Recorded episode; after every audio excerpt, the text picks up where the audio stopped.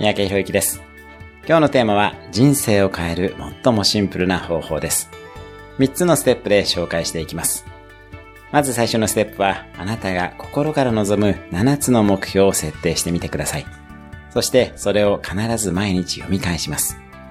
次のステップです。これも毎日やることですが、日々の生活の中でその目標に向かってうまくいっていることを探し自己肯定をします。3つ目、これも毎日です。目標に対して自分らしくない行動があれば、自分の人間性ではなく、自分らしくない行動そのものを正していきます。目標の設定と確認、うまくいっている部分を認識する、修正点を修正する。このシンプルな3つになります。これを毎日きちんとやっていきましょう。今日のおすすめアクションです。これだけは達成したいと思える7つの目標を書き出してみる。